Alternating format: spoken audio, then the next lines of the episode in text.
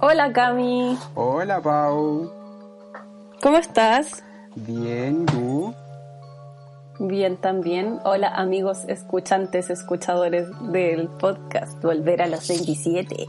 Sí, sí, Espero que estén todos muy bien. Sí, un saludito a todos nuestros eh, fieles seguidores. Fieles seguidores. Oye Pau, te quería... ¿Cómo estás? Bien, Dime. te quería contar. Han pasado muchas cosas en estas dos semanas desde que grabamos el último capítulo. Eh, Ya. y quería comentarte algo que me generó un poco de, de, de como, mm, no sé cómo decirlo, pero como de eh, un caso de análisis moral propio respecto a algo. Y quería comentártelo contigo, quería comentarlo contigo para ver qué, qué crees tú, qué opinas tú respecto al tema. Contame.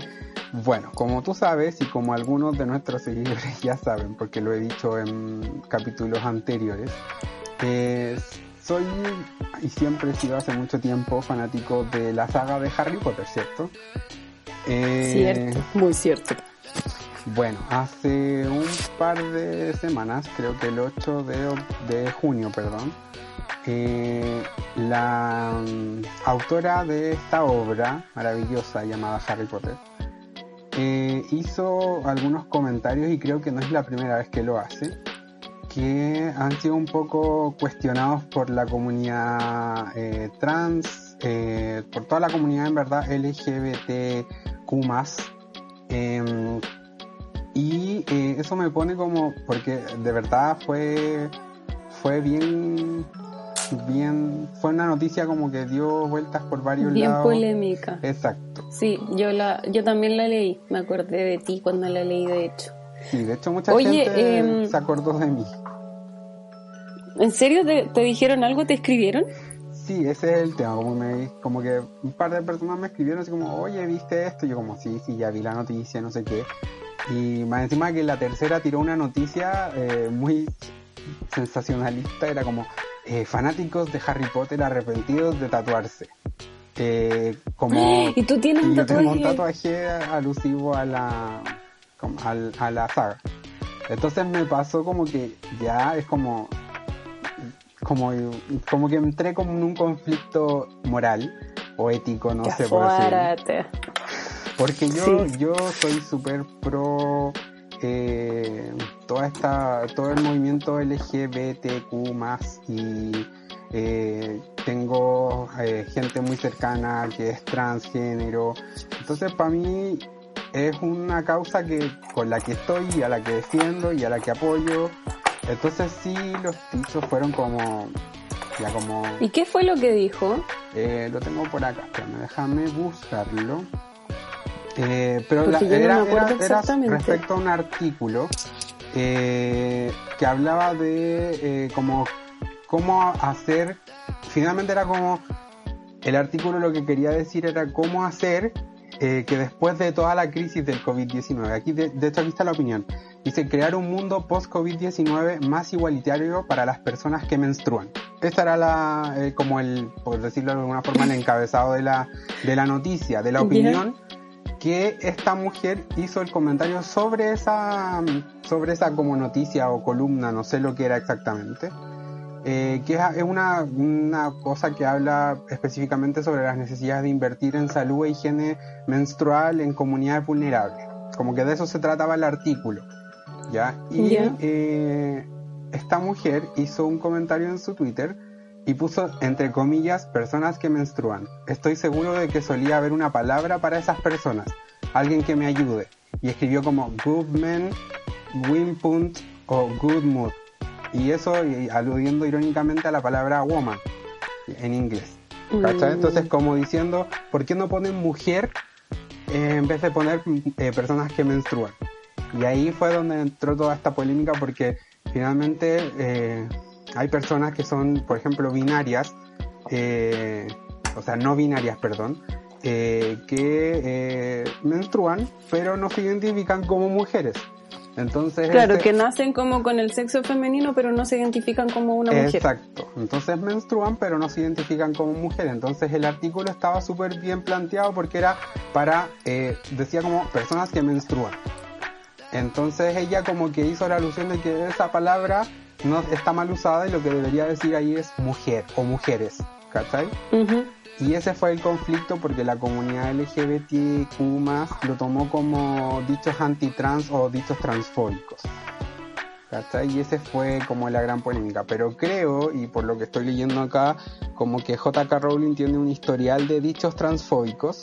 eh, y eso como que me generó un conflicto, pero al final lo analicé de la siguiente forma. Creo que yo soy fanático de la obra y no fanático de ella. Y entonces como que eh, es ahí donde estaba mi conflicto. Como dije, tengo que separar esto, no lo puedo dejar como... Creo que no es necesario mezclar las dos cosas, que es como lo mismo que, no sé, puede ser más delicado. Obviamente lo que voy a decir ahora es un poco más delicado, pero sí puede... eh, lo que le puede pasar a los fanáticos de Michael Jackson, por ejemplo. Ya, Sí, como que eh, finalmente, no sé, un- eh, uno puede admirar la obra de Michael Jackson y estar totalmente en desacuerdo con todo lo que lo que hizo y que se reveló hace un tiempo eh, y que se supo después de mucho tiempo de que él murió. Entonces como que está bien yo creo que una cosa es la persona el ejecutor de las cosas y otra cosa es la obra que puede haber por detrás creo que si somos capaces de separar esas dos cosas creo que somos más inteligentes que eh, castigar todo el conjunto, no sé. Y, y eso es lo que te quería comentar y que ver qué pensabas tú al respecto. Yo creo que depende de- mucho de uno, porque a mí me pasó, a mí me encanta Michael Jackson, mi papá siempre escuchó Michael Jackson desde que yo era chica. Y, y yo siempre encontré muy raro a Michael Jackson, yo como que me daba un poco de asco él, por toda esta cosa media rara que tenía, ¿cachai? Como el la transformación a blanco, como que todo eso a mí me hacía mucho como ruido en la cabeza, como que encontraba que era una persona muy muy rara y me daba un poco de como, no de asco, como un poco como de, De recelo. Sí, como que lo encontraba muy extraño. Eh, pero ya cuando pasó esta cuestión, además que Neverland para mí era como, wow, ¿cachai? Soy súper fanática de Peter Pan. Entonces, como que él tuviera este mundo que se llamaba así, para mí era como alucinante. Y el tema de, de la pedofilia de Michael Jackson igual se supo de antes, como que no se supo después de su muerte, sino que se vino, se vino como a revelar después de su muerte, pero se, se habló siempre.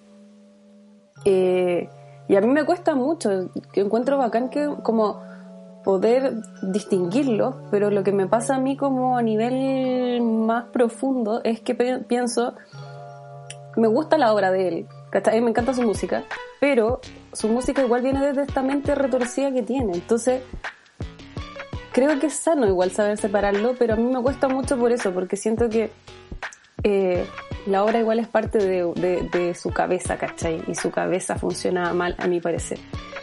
Mm, me pasa también, hay un... A mí me gusta mucho El Otro Yo, una banda argentina que escuchaba cuando era chica. Y hace un par de años eh, al vocalista lo acusaron de violación, de abuso. Y, y me pasó lo mismo, ¿cachai? Porque me gusta mucho la banda y tiene canciones que son como media, es, es una banda media punky, entonces como que tiene algunas letras que igual son media como, eh, no sé cómo decirlo, como eh, más explícitas, que también me chocaban porque yo escuchaba esta banda bien chica.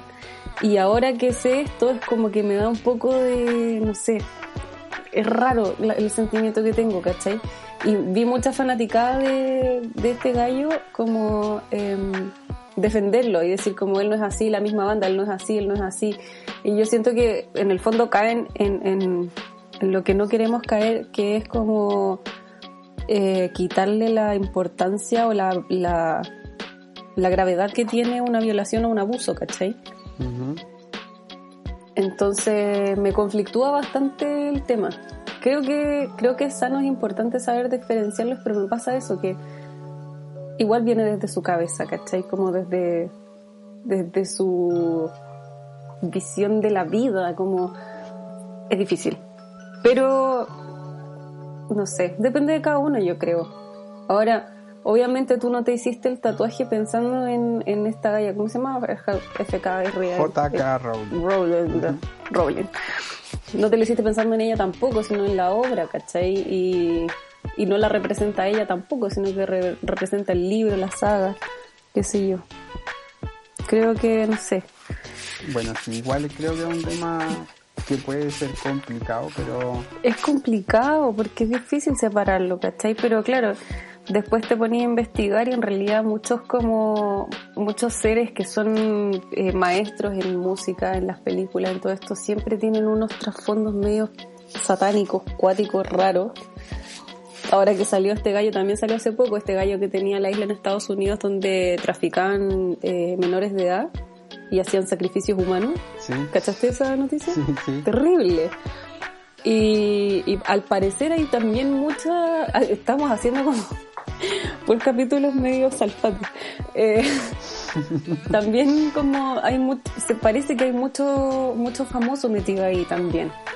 Em, entonces, no sé, es raro eso, como que la gente que es media genio en, en los lados artísticos, encontrarle esta cuestión tan como perversa, es como, ¡guau! ¡guau! Yo creo que va para hablar harto esto. Sí, en verdad sí es. Es que es como, es, como, creo que es un tema delicado en general. Y también pasa, no sé, pues hay, por ejemplo, series o cosas así que son, que para la época en la que fueron hechas estaba como era todo relativamente correcto pero que si tú las analizáis ahora como que, no sé, se escapan de, de muchas cosas, por ejemplo, son series muy machistas o son series muy, muy homofóbicas y cosas así, entonces... Pasa un montón. Yo ponte tú, soy súper fanática de Friends. Eso mismo, es que eh, no quería dar el nombre porque podía generar conflicto, porque dice que hay mucha gente fanática de A mí me encanta la serie y, y, la doy vuelta y la sigo viendo y la sigo viendo y como que cada vez que la veo empiezo a encontrar cosas que me dan más rabia, ¿cachai? No me quita la magia de la... Igual me encanta verlo, me encantan los personajes, pero hay, hay comentarios de mierda, hay, hay, hay comentarios que de verdad es como... No, y tú pensás, claro, está bien, ¿cachai? Probablemente si la serie, si hicieran esa misma serie, hoy en día no se repetirían esos mismos chistes porque como sociedad ya estamos un poco más como maduros en ese lado, ¿cachai? cuando yo era chica y no sé, pues nunca me gustó mucho el Morandé con compañía, pero era algo mucho más normal que existiera ese tipo de programa en la tele. Hoy en día es como, no, ¿cachai? Exacto. Entonces esto mismo me pasa con, con, con un poco con, con, la JK Rowling, que es como, ya sí, los dichos, claro, no, lo está, es, es, algo que está diciendo ahora, probablemente lo piensa desde siempre, eh, pero creo que eso no se ve no se ve reflejado por lo menos en la obra. Eh, entonces como que ahí me genera eh, por eso te digo como que siento que es bueno en estos casos cuando no es tan terrible. O sea si bien es terrible los dichos que, que está diciendo creo que no sé no sé creo que es más fácil poder hacer la separación sí pues pero eso. Además que es una tremenda obra la que hizo ella también. Ah, eso sí, es verdad. Sí.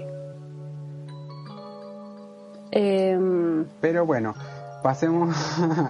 eh, nos pusimos muy profundos y muy conspirativos. Eh, sí. Eh, pero bueno, les queríamos contar que tenemos una nueva sección que es una dividida en dos. Eh, que eh, la idea es que la Pau y yo vamos a hablar de algún tema que para cada uno de nosotros es un tema que nos apasiona o que nos gusta mucho. Y eso vamos a tratar de hacerlo lo más entretenido posible. Y no necesariamente van a hacerse temas como chistosos, pero lo vamos a hacer entretenido dentro de lo posible. Sí, temas interesantes, como temas que nos interesan a cada uno y que nos gustaría en realidad compartir. Exacto, para que todos nos puedan, puedan eh, conocer un poco más de, porque finalmente esto es un poco, transmitirle un poco de, lo que cada uno de nosotros es como individuo. Eh, y eh, ustedes lo vayan disfrutando, siguiendo y conociéndonos a nosotros un poco más. La sección no tiene nombre, pero esa es la idea. Y bueno, yo voy a partir con eh, una sección, o sea, con, con mi sección, y les voy a contar que, bueno, dentro de estas muchas cosas que pasaron estas dos semanas, fui muy feliz porque el día 15 de junio eh, la aplicación de streaming Prime Video, que es de Amazon, liberó las ocho primeras temporadas de una serie que es muy muy buena a mi parecer, eh, que es American Horror Story, que es eh, historia de horror americano, que es una serie que habla de distintas historias o como no sé cómo llamarlo, como mitos urbanos de cosas que sucedieron en Estados Unidos en distintos lugares. Y tiene, bueno, en total hay nueve temporadas estrenadas y Prime Video subió las ocho primeras. Eh, y les quería contar un poco de qué se trata la serie y eh, hacer un, un mini resumen de cuáles son las temporadas que están arriba y invitarlos a que la vayan a ver, los que puedan ver, los que tengan Prime Video. Eh, ¿Me puedes ilustrar un poco? Porque yo no sé nada del mundo de las series. El, ¿Cómo se llama Prime? ¿Lo plan? Prime? Prime Video, sí, es de Amazon. Prime Video. Y ahí eso lo veis como, no es un canal, pues es como un Netflix. Se paga, exacto, igual que Netflix tiene una suscripción mensual que estaba a 3.500 pesos mensuales y ahora con esta nueva ley de que aplicaron impuestos a estas plataformas de streaming, subió como a 4.200, una cosa así. Eh, ah, ya, pero, es la de pagar. Sí, es súper barato y puedes tenerla, creo que funciona hasta con dos dispositivos en paralelo. Eh, pero eso, no, la idea no es hacerle publicidad a Prime Video, pero pero sí, pero yo quería saber qué era. La plataforma es súper buena y tiene muchas series. De hecho, por ejemplo, los que somos, eh, que sufrimos cuando Netflix sacó How I Meet Your Mother, eh, ahora está completa en Prime Video. y, genial. ¿Y hay eh, monitos también? Sí, hay monitos, hay películas. por ejemplo, todas las películas de Disney que estaban en Netflix, que Netflix las bajó porque perdió la licencia, no sé en verdad cómo funciona eso ahora Prime Video las tiene. Por ejemplo, Frozen y cosas así que antes estaban en Netflix y ahora no, están en Prime Video. Y eh, de hecho yo contraté con la Ani decimos contratar Prime Video porque eh, queríamos ver eh, The Big Bang Theory. Y en el único lugar donde estaba The Big Bang Theory completa era en esta, en esta aplicación porque de hecho nunca estuvo en net, jamás estuvo en Netflix, no está en HBO, no está en ninguna otra, hasta que logramos conseguirla acá y fue como ya, porque nosotros somos re malos para ver series o cosas así en, páginas como pirata, por decirlo de alguna forma.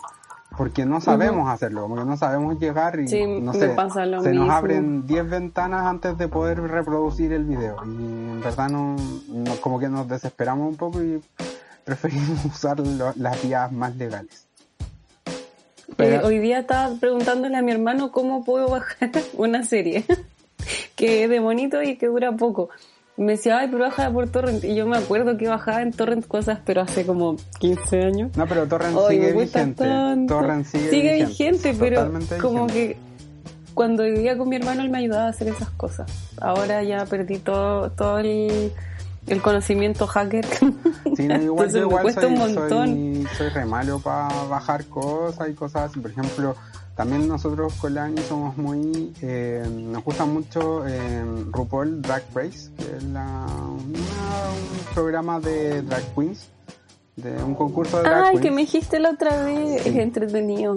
Eh, y ese tampoco es, o sea, en Netflix está como la temporada de la 1 a la 11 y eh, bueno, este año se estrenó la temporada 12 y un All Stars que están, lo está, está en este momento estrenándose un, un capítulo cada semana. Eh, y hasta que conseguimos una aplicación también pagada eh, donde está disponible todo RuPaul, todas las temporadas, todos los All Stars, todo, todo, todo, todo, todo está disponible en esa aplicación que es WoW, que es de World of Wonder, el canal como la productora que está a cargo de, de RuPaul. Y tiene una aplicación de streaming y ahí hay, bueno, hay muchos más programas, eh, varios programas de VH1, que es un canal de cable. Em, eso. Entonces también somos muy fanáticos de las aplicaciones para ver series y cosas así. Qué bueno, bacán. retomemos eh, lo Retomándolo, sí. eh, American La que había visto. Es de terror, ¿verdad? Sí, Por el un- nombre, digo sí, yo. es una serie de terror. Eh, terror suspenso, igual es bastante más terrorífica, es bastante sangrienta. Eh, como que usa mucho el, el tema de, de la sangre, los intestinos y cosas así. Eh, sacri- sacrificios animales, sacrificios humanos. Ay, no. ¿Y son todas historias reales? Eh, no sé, esa, como que O nunca, sea, como- nunca me he puesto a investigar si las historias son reales del todo. Eh, pero sí son, creo que son como mitos urbanos que, es- que, que bueno, el creador de la serie es em, Ryan Murphy, Ryan Murphy, que es el mismo creador de Glee, bueno, tiene varias series más. El tipo tiene como, tiene un don para crear series, la verdad. Em, y bueno, la primera temporada se estrenó en el 2011. ¿ya? Y así fueron estrenando una temporada por año hasta la 9 que fue el 2019. Que se estrenó en septiembre, entonces es la más nuevita.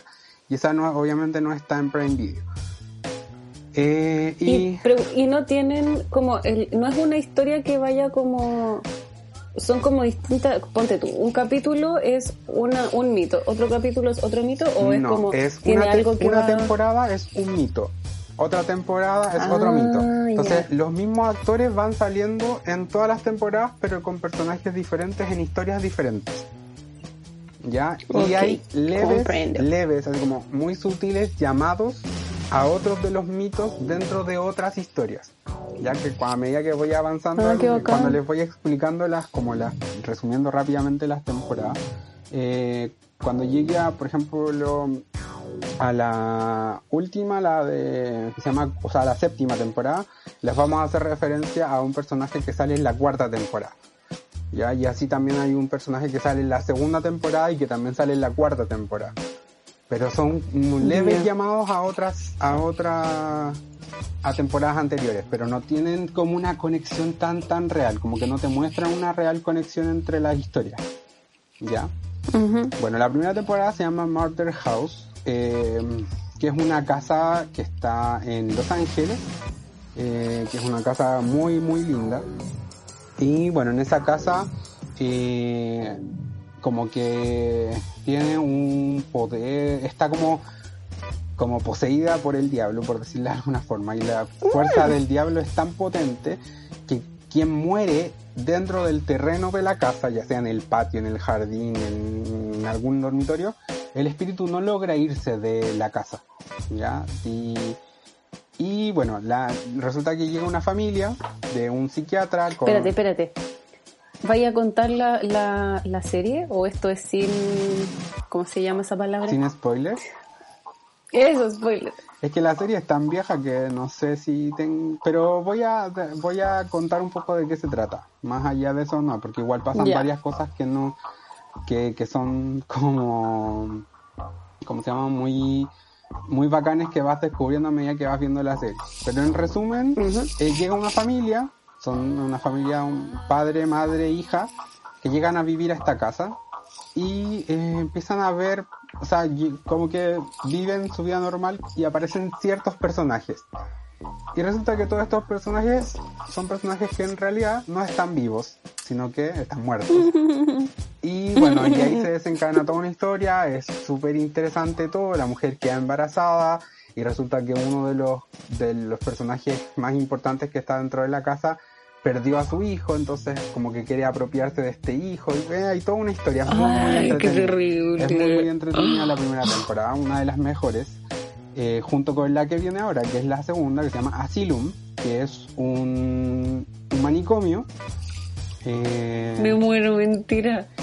Sí, es un manicomio, es muy este eh, para mí, para mi gusto, o sea, es mi opinión personal, Asylum es la mejor temporada de American Horror Story.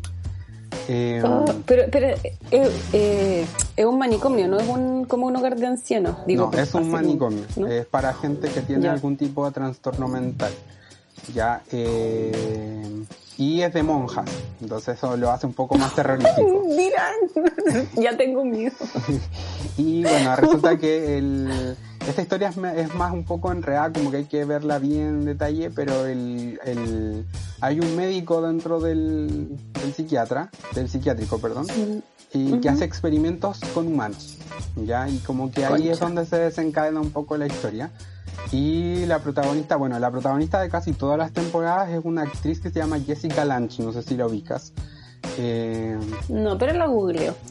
Bueno, esa mujer es muy, muy buena actriz, es maravillosa, o sea, yo la amo eh, con la vida.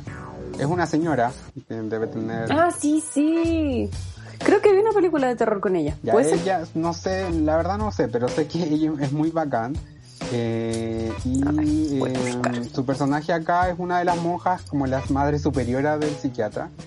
Y el desarrollo de la historia ya termina porque se da cuenta de lo que está haciendo este doctor.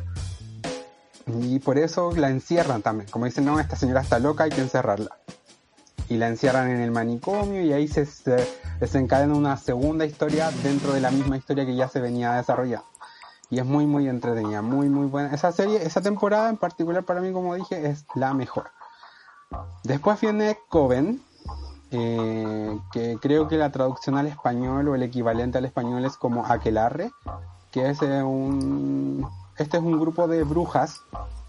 Eh, la serie, la temporada también es muy buena. no me acuerdo mucho porque ah, como la estrenaron recién el lunes en Prime Video, voy recién en la segunda, entonces no, eh, no, no he llegado todavía a esta, no, no la tengo muy fresca en la memoria, pero es un grupo de brujas y eh, en base a eso se va desarrollando toda la historia. Son como dos, dos aquelarres distintos, unas que son como las brujas buenas y unas que son hechiceras como más malas, como de brujería negra. Y como que ahí se va mm, desarrollando toda la historia y es muy entretenida, muy, muy entretenida. Y es, pero es como en el, en, como si estuviera pasando ahora o es como... Eh, depende de, la temporada. Por ejemplo, Murder House, que es la primera, es actual. Es algo que pasó como ahora. Eh, Asylum es una historia que te cuentan de 1964, si no me equivoco, una cosa así. Mm. Eh, Coven creo que también está en el pasado. Eh, igual casi todas, casi todas están como desarrolladas en el pasado un poco por la ambientación, porque vas viendo como los autos que hay y, y todos siempre son como... Coven de hecho es como muy de la época donde la brujería estuvo muy de boga, muy en boga. Y como muy, no sé, en esta, no me acuerdo cómo se llama esta parte donde comen pollo frito en Estados Unidos. Y hacen... Kentucky. Y hacen no? esta fiesta, no, pues la... No, en... ¿comiste alguna vez en Popeyes? Eh, acá en Chile. Sí, cuando estaba en el Ya, Popeyes es un. Está en, se basa, eh, eso está como eh, ambientado en un, en un estado de Estados Unidos que es. Luisiana. En Luisiana. Y ahí donde está muy. Eh, donde mucho se trabaja el tema de las brujas y toda esa brujería. ¿Y por qué Kentucky Fried Chicken? Mm, porque el señor era Kentucky, de apellido Kentucky. El señor que sale en la ah. foto. bueno, perdón. Bueno, y de eso se trata Coven, es como brujería, hechiceras negras y cosas malas. Y bueno, y lo mejor de todo son los actores y las actrices que salen en la, en la serie, son demasiado buenos. Después viene la cuarta temporada que es Freak Show, que es un circo de freaks eh, donde la dueña del circo es Jessica Lange. Eh, y tiene Ah, la misma. Sí, siempre, siempre son los mismos actores, solo que van tomando otros personajes. Eh, y ahí tiene varios, varios freaks que tienen distintas, no sé, deformidades y cosas así. Y entre esos encuentra a un par de siamesas que nunca fueron separadas. ¿Ya? Y esas siamesas como que son las protagonistas de toda la historia. Y dentro de esto hay un payaso que no está dentro del circo, sino que está fuera del circo. Y es un payaso que da mucho miedo verlo. Eh, mm. Y es muy, muy, muy bueno. Eh, y bueno, aquí es donde ya empieza a aparecer la primera referencia a un personaje anterior. Ya, en Asylum, en el psiquiátrico, hay un personaje que es Pepper, que es un... Mira, busca en, en tu computador Pepper AHS, AHS y te va a aparecer un personaje. Ya que tiene como Ay, tiene como un problema en la cabeza Como de una- crecimiento. exacto y no y además tiene como un leve retraso mental una cosa así porque no logra hablar bien como que Pe- es- pero es un personaje muy particular y muy querido a pesar de que tiene esa apariencia como extraña es un personaje muy querido y eh, Pepper aparece en Asylum y aparece en Freak Show Y lo hace como una mina. Sí, sí, es la actriz. Igual la actriz no es muy bonita. Pero. Claro, pero aquí hay fotos que sale ella y Pero el, no es nada que ver, O sea, el trabajo, el tra- trabajo de maquillaje es muy, muy bueno. Impresionante. Buenísimo. Eh, y aparece también en Freak Show, es uno de los Freak y ahí es muy triste. Se sufre mucho con Pepper en Freak Show. Porque igual le tienes cariño a Mm. Pepper. Eh, bueno, después viene la quinta temporada, que para mi gusto no es muy buena, es una de las peorcitas, eh, que es Hotel. Eh, la protagonista, bueno, eh, también es Jessica Lange, pero sale Lady Gaga. Y como que Lady Gaga sale actuando de Lady Gaga. Y es como, creo que eso es lo que a mí personalmente me arruinó un poco eh, la historia. Como que era ver a Lady Gaga siendo Lady Gaga. Entonces, Ah, qué fome. Siendo pero- como la diva del pop nomás, ¿o no? Mm, Sí, pero como media freak, ¿cachai? Como que creo que no sé, nunca entendí la historia. Creo que también por eso por- tengo que tengo que darle una segunda oportunidad a esa temporada, verla de nuevo, eh, porque creo que era como una especie de vampiro o algo así, era muy raro.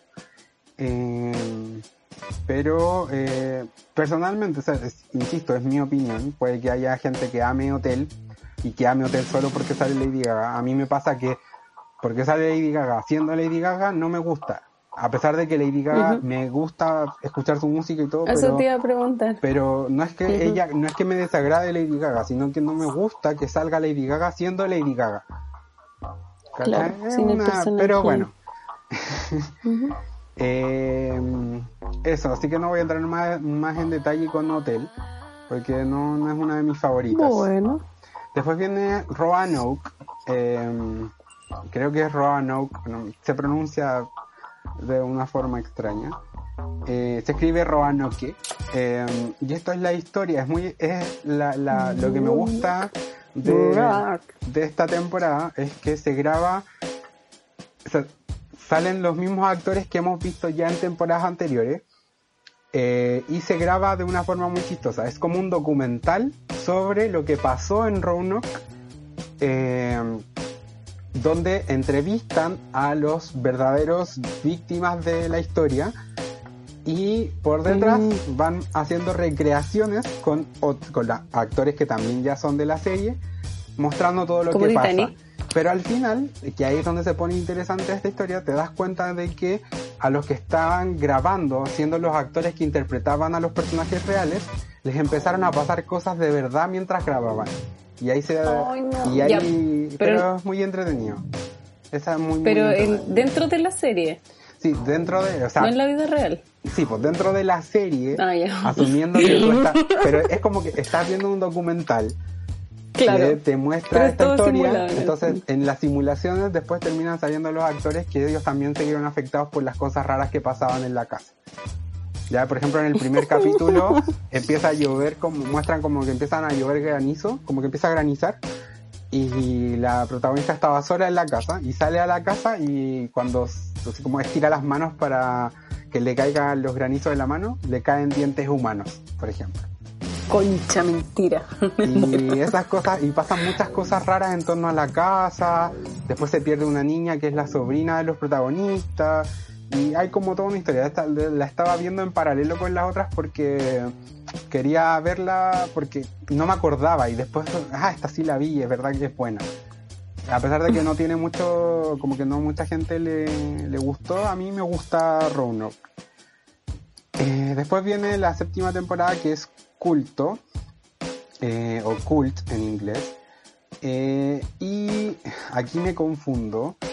Eh, está Culto, sí, Culto es la donde eh, Evan Peters, que es uno de los también actores que sale en todas las temporadas, eh, quiere ser como, no sé cómo se llaman los alcaldes en Estados Unidos, como Mayor. No, no, pero el, no sé si es como alcalde, es como un puesto superior a los alcaldes. Gobernante, quería ser gobernante. Gobernador. El gobernador. Eso, gobernador.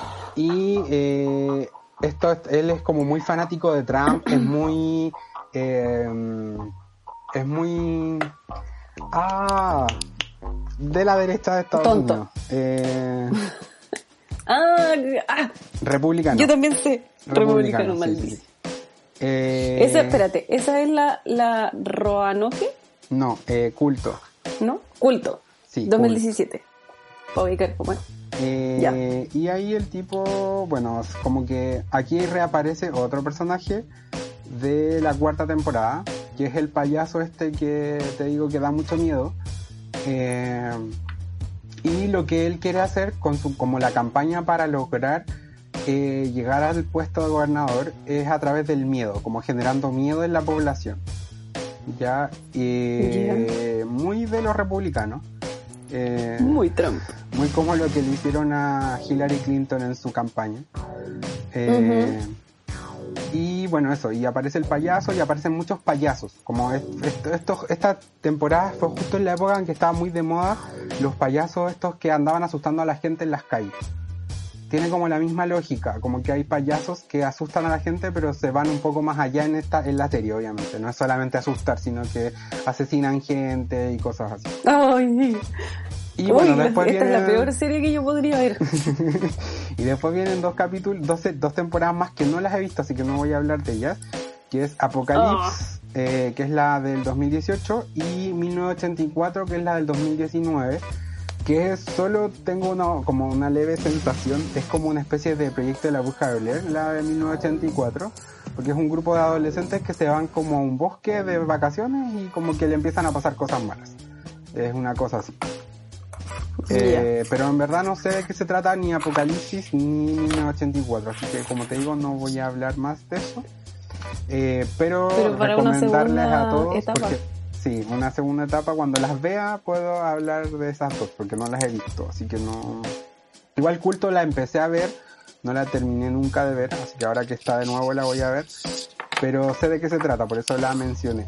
Y bueno, eso, eh, para que los que nunca la han visto la vean y los que si la han visto y les gusta, pueden verla de nuevo. Es muy buena la serie y eso, vayan a verla. Y espero que la Pau también la vea o al menos vea un- una temporada. Al menos las tres primeras que son muy buenas.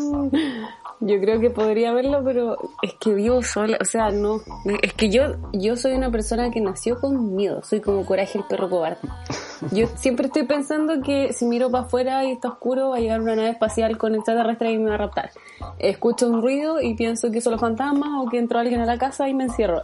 Soy siempre estoy pensando como Mira, después cuando Algo va a pasar, después ¿cachai? de que terminemos de grabar, eh, anda a YouTube y busca el opening de la primera temporada. Ya con el solo el solo opening te prepara para estar cagado de miedo durante toda la durante todo el capítulo. Porque el opening, el opening de verdad es la música más que las imágenes, la música es escalofriante. Ya, pero no lo voy a ver, estoy diciendo que me da mucho miedo. No, si no tienes que verlo, No, tienes que si escucharlo. Sabes que me encantan, me encantan las películas de terror. Es algo que por, antes la veía un montón, ahora ya no veo, pero cuando era más chica veía un montón de películas de terror y me gustaba eso de estar cagada de miedo. Pero lo que no me gustaba era que veía una película y eso significaba dos semanas de andar cagada de miedo. En la calle anda mirando para todos lados, en la casa también, como que no me miraba en los espejos porque me da miedo mirarme al espejo y que se me salieran los ojos, o, o ver que pasa alguien por detrás, ¿cachai? O no, mi- mi- como no sé si es mi imaginación o qué, pero es muy grande. Bueno, sí, esta serie tiene de todo eso un poco, como que hay escenas donde, no sé, hay alguien mirándose al espejo y de repente, pa, de golpe aparece algún espíritu, un fantasma o algo en el espejo, como muy así, tiene mucho de, usa, usa mu- muchas como tácticas que se pueden ver en diferentes películas de terror, como que las mezclan todas en, en, el- en algunos capítulos, en las temporadas. Eso. Eso, eso, eso, me alargué demasiado, así que te dejo espacio ahora para tu... No, pero está genial. Me encantó. Estoy esperando que te veáis la- las últimas dos para que para el resumen. Bueno, voy a intentarlo porque como les dije, voy recién en la temporada 2. eh, y esa la disfruto tanto que, que la veo con, con calma. No, no, no, no, no me la como en, en medianoche porque, porque la disfruto. ¿Y son, son capítulos largos? Entre 40 a 50 minutos, sí. Y son de Ah, dos, dos- en promedio son como 11 capítulos por temporada.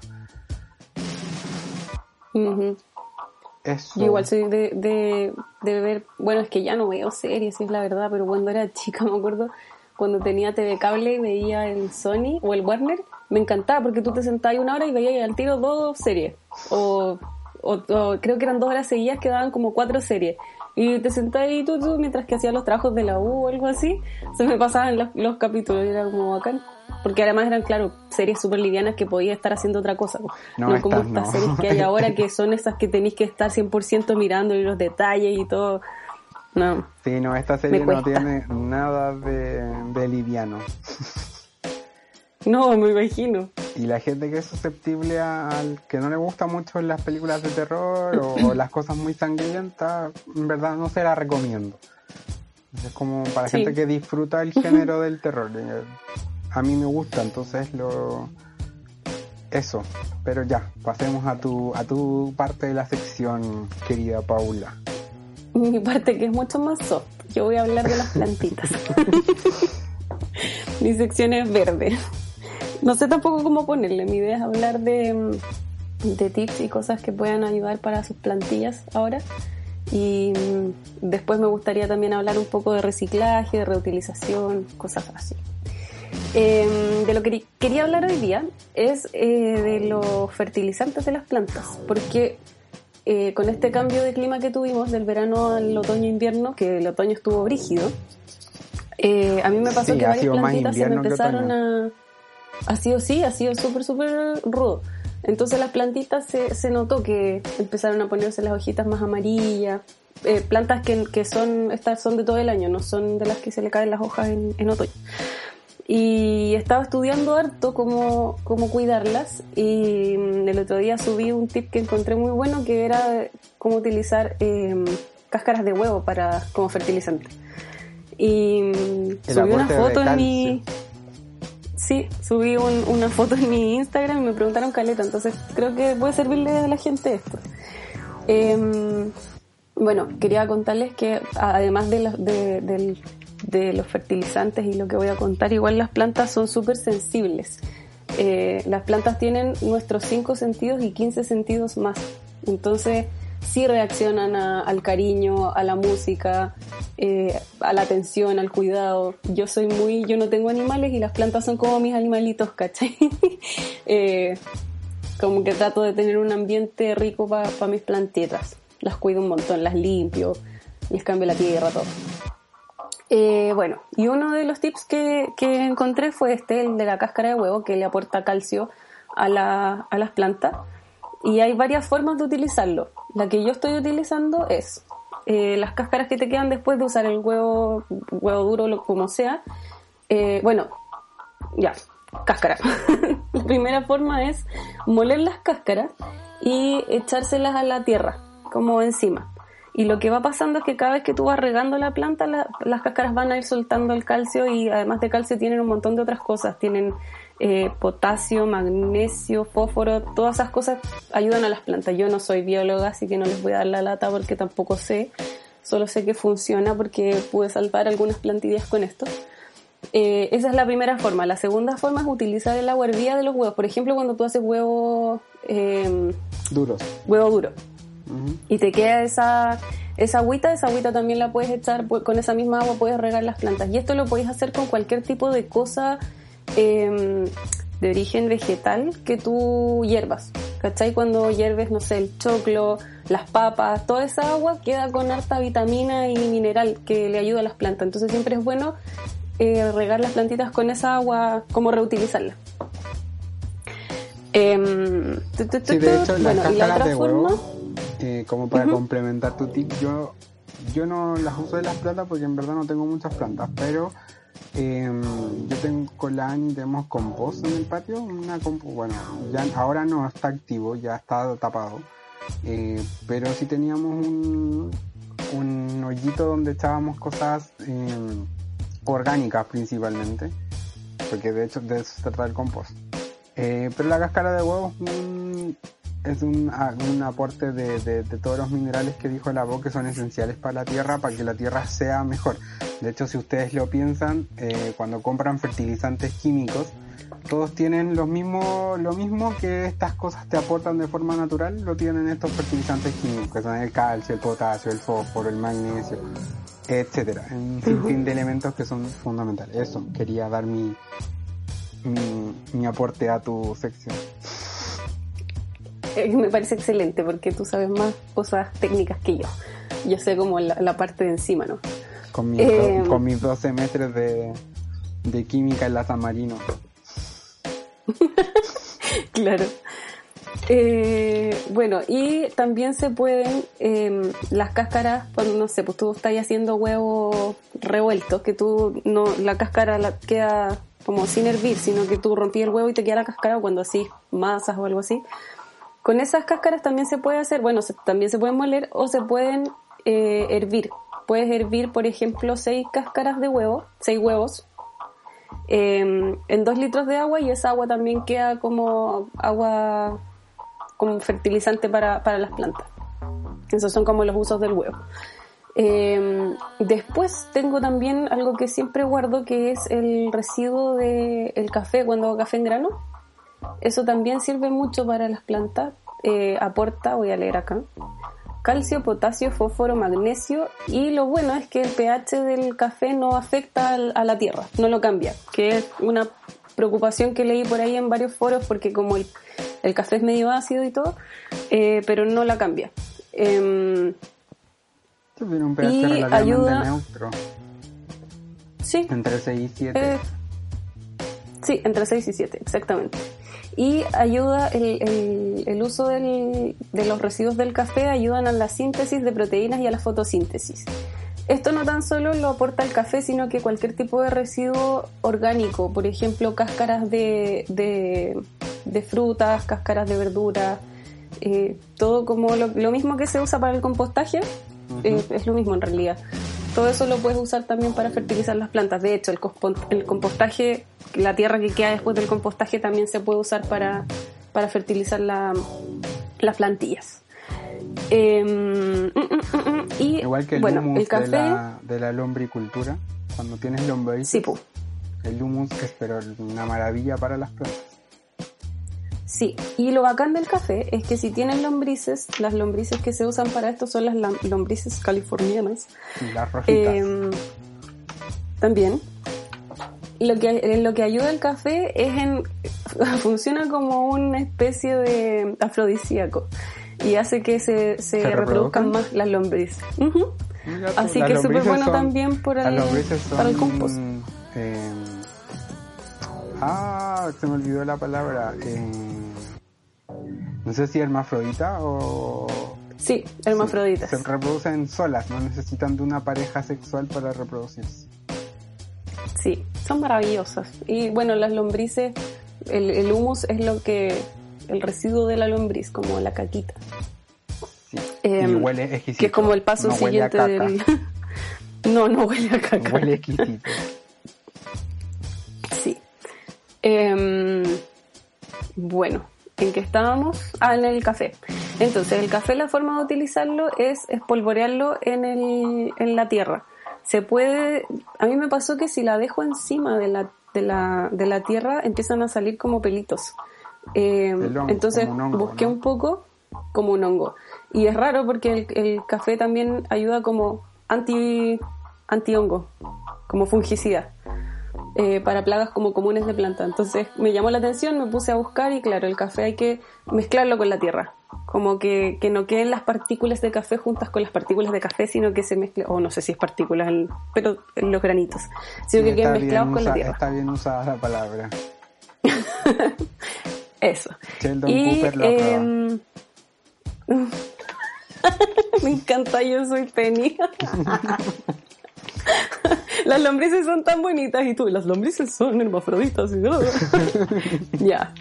Eh, Eso con el café. El café también, este es otro uso que no tiene que ver con las plantas. El café sirve mucho, el, el residuo del café en grano sirve como exfoliante. Como lo pueden dejar secar un poco y usarlo con una crema o con agua o en la ducha de repente para exfoliar el cuerpo. Funciona perfecto también. Y eh, hay una mezcla también, eh, volviendo a las plantas, cuando tú quieres germinar una planta, puedes hacerlo en una cáscara de huevo y usar como sustrato el café en grano. Como, ¿te acordáis cuando ese experimento del colegio que te decían poner un porotito en el algodón mojado? Sí. Eso mismo.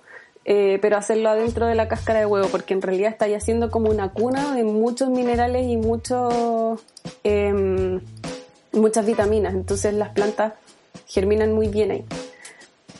Em, o sea, los residuos internos de la cascarita y el café ayudan como, son como el sustrato de, la plantita. Sí. Y bueno, eso después se traspasa a, a la tierra, cuando una vez que ya ha germinado. Eh, algo más quería contarles sobre el café. El café también ayuda a, em, a combatir los, caracoles, las hormigas y eh, ahuyenta a los gatos. Que los gatos, los gatos tienen una, eh, su, no sé, su pipí su, y su caca es muy fuerte para las plantas, entonces puede, puede hacerle mal a la planta, no sirve como fertilizante. el como... pipí, bueno, el pipí de todos, pero el de los gatos en mayor proporción tienen mucho amoníaco y el amoníaco mata a las plantitas. Por eso... Exacto. Entonces, eh, ponerle café a las plantas se supone que dicen que ahuyenta a los gatos, lo cual sería bueno. No es que vaya a matar a un gato, sino que el gato no se va a acercar a la planta, no, no va a defecar ni a mear en, el, en la plantita para los em, caracoles, tengo un tip, no había visto que ibas a hablar de los caracoles también. para los... Sí, combate, combate también a los caracoles, hormigas y babosas. Bueno, les voy a, les puedo, ¿te puedo dar un dato ñoño a ti y al mundo de esto de los caracoles y las babosas? Cuando yo estaba en el colegio, como les conté también en el capítulo, no sé si era anterior o ante, ante anterior, eh, Eh, hicieron un yo participaba en un, en un grupo ñoño de como una academia científica en el colegio. Y eh, entre eso hicimos un, un experimento para ver eh, de qué forma evitar esto mismo, que de forma natural, sin alterar las tierras, sin usar fungicidas, o sea, perdón, insecticidas y cosas así, hacer que los caracoles no se comieran las plantitas. Entonces teníamos distintas cajas eh, con caracoles de jardín, corrientes y plantitas. Y eh, en cada caja poníamos distintas, eh, distintos posibles alimentos para el caracol. ¿Ya? Y de hecho, el, experimento era tan ñoño que además de eso íbamos pesando a los caracoles durante el, el mientras avanzaba el tiempo para ver mm, cuál de esos nutría mejor a, a, los caracoles. Y em, dentro de eso, lo que es muy bueno es la chuchoca. La chuchoca es, les encanta los caracoles, se la comen pero fascinados y se olvidan de las plantas. Entonces, entonces sí, o el maíz molido, no sé, cualquier cosa pueden, cuando se pueda comprar, pueden comprar estos alimentos que se usan para los pollos, eh, que son muy comunes como para rellenar las comidas de los pollos y cosas así. Eso se puede tirar al jardín y el caracol va a preferir comerse eso que la plantita y además lo estás alimentando, entonces no le está haciendo daño ni a la plantita ni al caracol. Me encanta. Qué bueno. Yo tengo, bueno, yo en la casa tengo un, un pequeño eh, compostaje y se me llena de moscas. Ahora no porque hace frío, pero cuando hace, hay días de calor, ¡ah! estoy llena de moscas. Eh, y me, me, da mucha, como que me, me conflictúa mucho porque no quiero matar a las moscas. Yo sé que a las moscas mucha gente las encuentra asquerosas y todo, y yo no las quiero matar, entonces convivo con las moscas y es terrible porque molestan, se paran en la comida, tengo que estar guardando todo, no dejar nada encima. Eh, me gustaría encontrar algo también que sé que el lemongrass, que es como la hierba de limón, hace que, mm, que, que, se vayan las moscas, pero es difícil de encontrar, es súper difícil, como que no, no, sé si no se da en Chile o es muy difícil que se dé, pero estaba buscando y no sé, pues las venden carísimas, venden quizás la esencia, pero unas botellitas enanas y son súper caras, entonces esa parte la tengo que estudiar, quizás para el próximo puedo tener alguna algún tip para las moscas. Porque claro, las moscas igual ayudan en el proceso de descomposición, entonces tampoco es, es bueno ahuyentarlas como del todo pero es molesto porque yo tengo, vivo en un departamento, entonces tengo el compostaje en la logia que está al lado de la cocina. Entonces es un poco complicado tenerlas ahí. Sí, porque en los departamentos igual es más complejo armar un compost, pero se puede. Nada es imposible. Se puede, sí. Sí, de repente si alguien necesita, yo tengo, conozco varios, eh, de hecho estoy en un grupo donde compré la compostera donde ellos siempre dan tips, suben fotos, suben fotos, no sé, pues, ¿sabéis que me salió este hongo? ¿Qué puedo hacer? Me salieron estas larvas, ¿de qué serán? ¿Qué sé yo? Y ahí eh, puedo ir dando como tips y cosas. Yo todavía no tengo lombrices porque es mi primer compost y me dio miedo traer lombrices y que se mueran.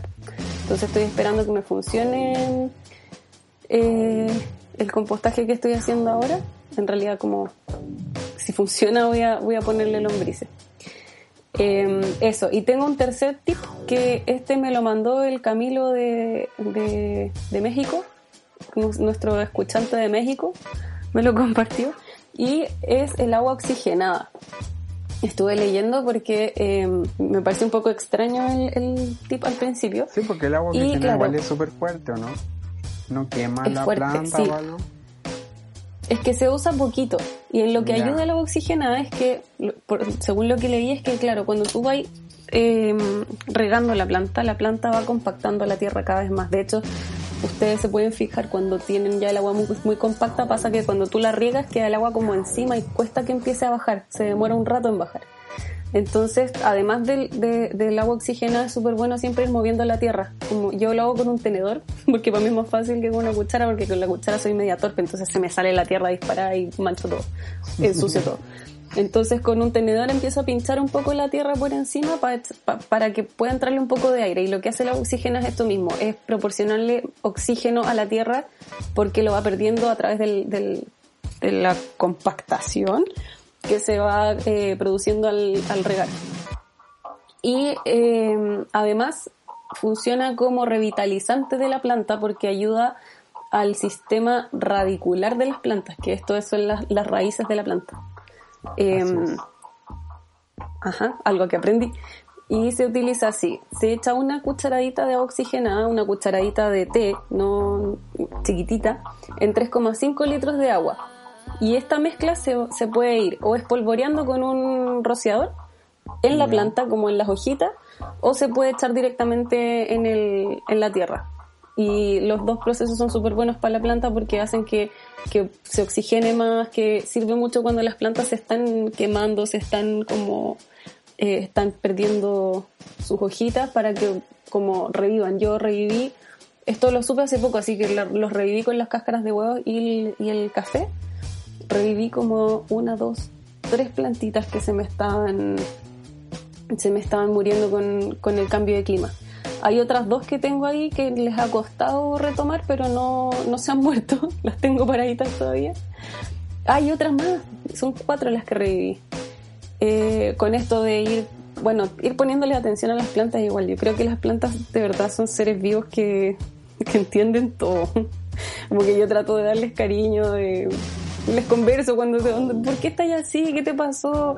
O no sé, oye, tú no me has dado hojitas, así que te toca dar hojitas. me encanta conversar con Dicen que es súper bueno eso. Dicen que le hace súper bien. De hecho, mi abuela, que en paz descanse, eh, siempre ella le, encantaban las plantas. De hecho, sus plantas son todavía viven muchas y eran maravillosas. Son maravillosas. Y ella siempre las trataba con harto cariño, las retaba cuando se portaban mal eh, sí. Y, creo que funciona. Bueno, aparte, creo que mi abuela tenía una mano, pero maravillosa, como que podía plantar una piedra y florecía algo. Sí. igual dicen que eso es verdad, que tiene que ver también como con la mano de uno, pero yo creo que tiene que ver como con la atención también. Ponte tú ahora que estamos en cuarentena y he estado todo el tiempo en la casa, entonces estoy preocupada todos los días de mirar las plantitas. De repente cuando uno está como en la vida, entre comillas, normal, eh, miráis las plantas una vez a la semana, ¿cachai? Como yo he estado súper pendiente de cachar, porque además todas las plantas se, se, se, comportan distinto y tienen distintas necesidades. Hay unas que se secan más rápido, otras que necesitan más agua, unas que necesitan tener el agua húmeda siempre, otras que no tan húmeda. Como que todo eso lo va luz, Poca luz, mucha luz. Claro, también las voy moviendo, ¿cachai? Las pongo a todo sol, después las entro, las voy cambiando porque todas claro, se comportan y te van diciendo, lo más bacán es que te van hablando las plantas y te van diciendo, oye, me falta luz. Las plantas que son muy de luz, eh, uno se da cuenta cuando les falta luz, porque tienden a inclinarse hacia un lado, que es donde, hacia el lado donde más logran captar luz. Entonces, cuando, para evitar que se te tuerza la planta, hay que ir fijándose en eso y ir moviéndola. Sí, pues hay que irla girando y acercando a la luz también. Lo otro que es importante es no moverlas como de, como de sopetón, por decirlo así. Cambiarlas Yo me he fijado que, claro, ponte tú, yo hay plantas que me las llevo a la terraza porque en mi terraza le llega sol en la mañana, que es, un sol súper bueno como para revivir plantas, siempre estar pendiente del riego porque se secan muy rápido también la tierra, pero me, me funciona mucho eso, sacarlas al sol por un tiempo y después volverla a entrar, pero ese volver a entrarlas tengo que entrarlas a poco, ¿cachai? Como que la acerco primero, la dejo en la, en la ventana, después la voy entrando. De repente cacho que no le gustó, la vuelvo a traer un poco hacia la luz y así voy de a poco como entendiéndola, porque los cambios bruscos también eh, les afectan como en esto de que se le caen las hojitas o se secan. De hecho, el otro día leí que quería aumentar una desmitificación respecto a las plantas porque, no sé, se dice mucho que es súper malo tener plantas en, el, en, los dormitorios, por ejemplo. Por el tema de la liberación de CO2 y cosas así. Eh, y estuve averiguando y en verdad es mentira, porque las plantas liberan mucho menos CO2 que el que libera una mascota, por ejemplo. Eh, o el mismo CO2 que, o, o el metano que puede liberar una mascota o nosotros mismos. Entonces finalmente las plantas son mucho menos tóxicas a, nivel de producción de CO2 que una mascota o que los mismos seres humanos. Entonces eh, no es peligroso y obviamente tampoco es transformar tu dormitorio en un bosque, pero tener una o dos plantas en el dormitorio no te va a hacer mal ni a ti ni a nadie. Así que es una desmitificación de, algo que se cree. De hecho, hay plantas que, que son como recomendadas para tener en el dormitorio que te ayudan como a, dormir mejor, por ejemplo. Eh, que tiene, bueno, algunas tienen que ver como más con la aromaterapia, como la lavanda, el jazmín, eh, pero también, ponte tú, yo sé que la lengua de suegra, que no sé cómo se llama en el lenguaje más técnico, Sanseveira, ajá, la acabo de encontrar.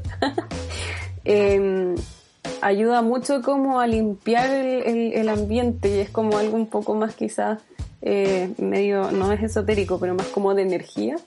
Es una planta que yo sé que ayuda mucho como a conciliar el sueño y a tener como un ambiente de paz dentro de, de tu dormitorio. Eh, y hay varias así, el, el jazmín que lo, lo nombré recién, las calas, em, son plantas que, que ayudan como al ambiente, como a tener un ambiente tranquilo. Entonces, Yo creo que las plantas siempre ayudan, donde estén siempre ayudan. Son Sí, además que como a mí me alegran un montón, como que ir donde tengo mis plantitas es como ah, hice un video hace poco que también no sé, sí, sí, le lo mandé, vi que subí a Instagram, hice un, un le saqué fotos a una planta que una de las que reviví por dos meses más o menos, desde que apareció la, la hojita nueva hasta que se abrió y es tan precioso porque más te, te das cuenta de esto, de la, como la respiración que tienen las plantas. Eh, el movimiento que tienen. Tú si miráis tus plantas están como quietas todo el día, pero si, si lo veis como a largo plazo, eh, van teniendo como un movimiento. Y ahí te das cuenta que en realidad sí son, sienten, ¿cachai? Dependiendo de la luz, dependiendo del, del día y todo, van adoptando una forma distinta. Van buscando la luz, lo que decías tú. Así es.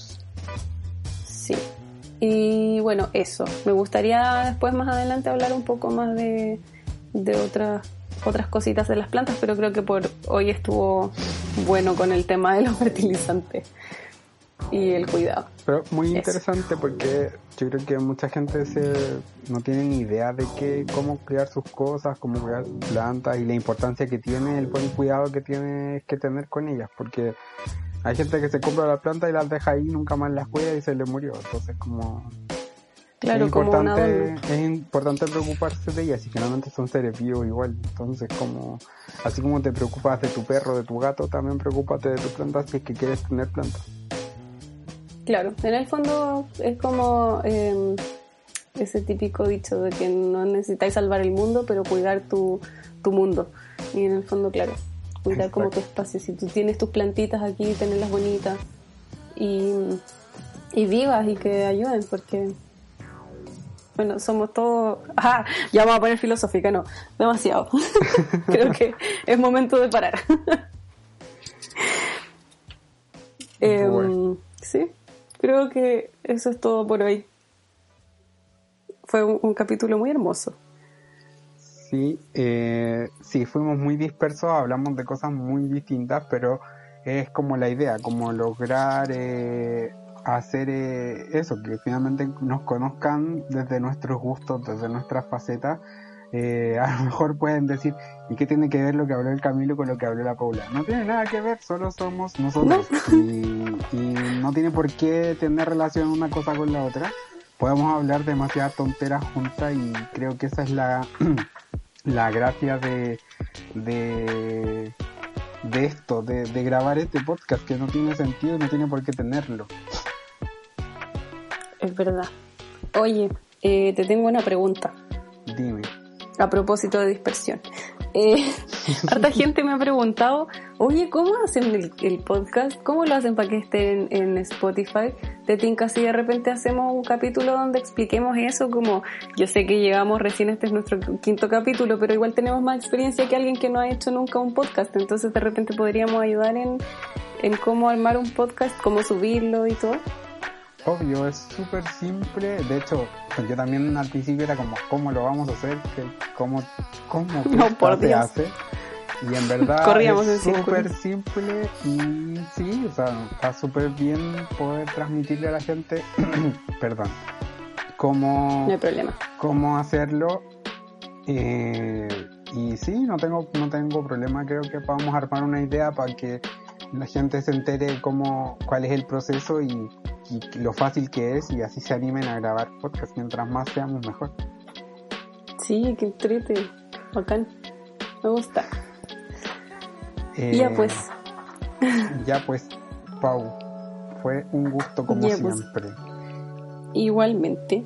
Y eso, amigos, todos nos escuchamos en el próximo capítulo de este podcast que se llama Volver a los 27. Chau Chau. Chao, chao.